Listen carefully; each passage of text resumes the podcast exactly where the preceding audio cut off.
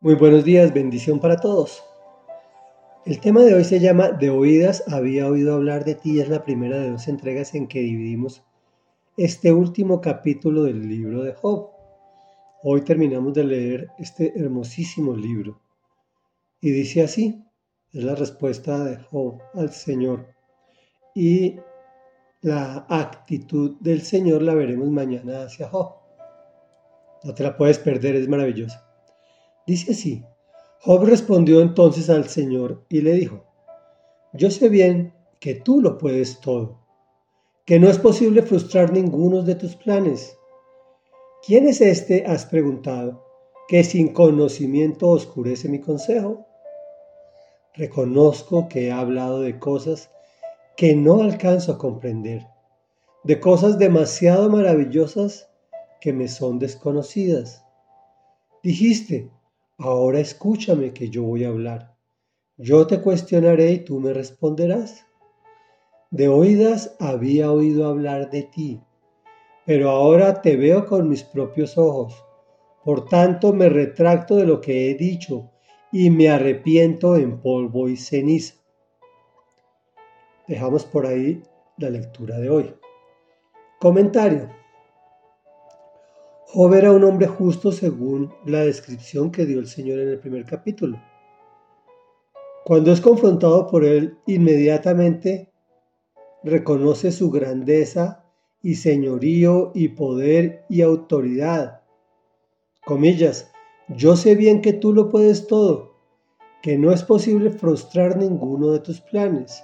E inmediatamente hace lo mismo que hacía el rey David se humilla ante Él y se arrepiente.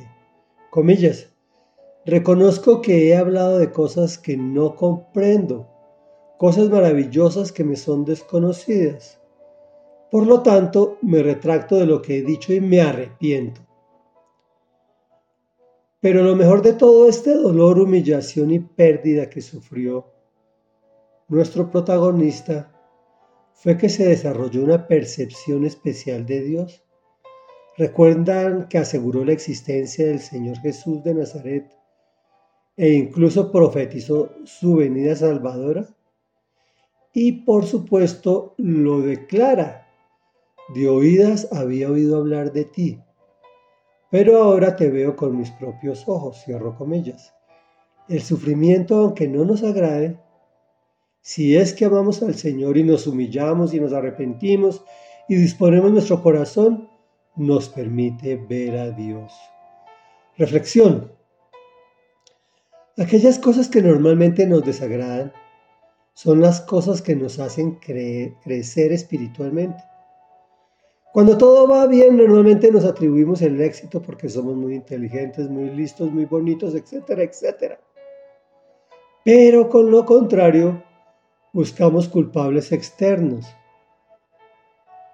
Mejor en duras situaciones busquemos al Señor y tal vez lo podamos escuchar o lo podamos ver. Oremos. Padre amado y amoroso, que estás en los cielos de los cielos, que todo lo puedes, que todo lo ves, que en todas partes estás y que has sido nuestro creador. Nosotros sabemos muy bien que tú lo puedes todo que no es posible frustrar ninguno de tus planes, que en muchas ocasiones lanzamos juicios de cosas que ni siquiera entendemos ni conocemos. Y por eso reconocemos que hemos hablado de cosas que no hemos alcanzado a comprender, de cosas demasiado maravillosas que nos son desconocidas.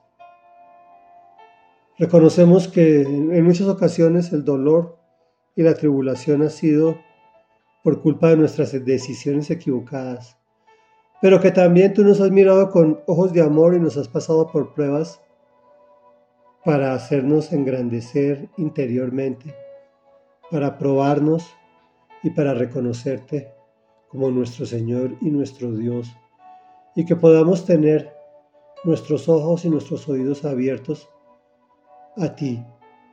Te damos gracias, Señor, porque siempre estuvo dispuesto a ti, en todo momento y en todo lugar. tu Hijo, nuestro Señor Jesucristo, por quien hemos orado y te hemos buscado, Señor, para que tal vez te podamos escuchar y te podamos ver.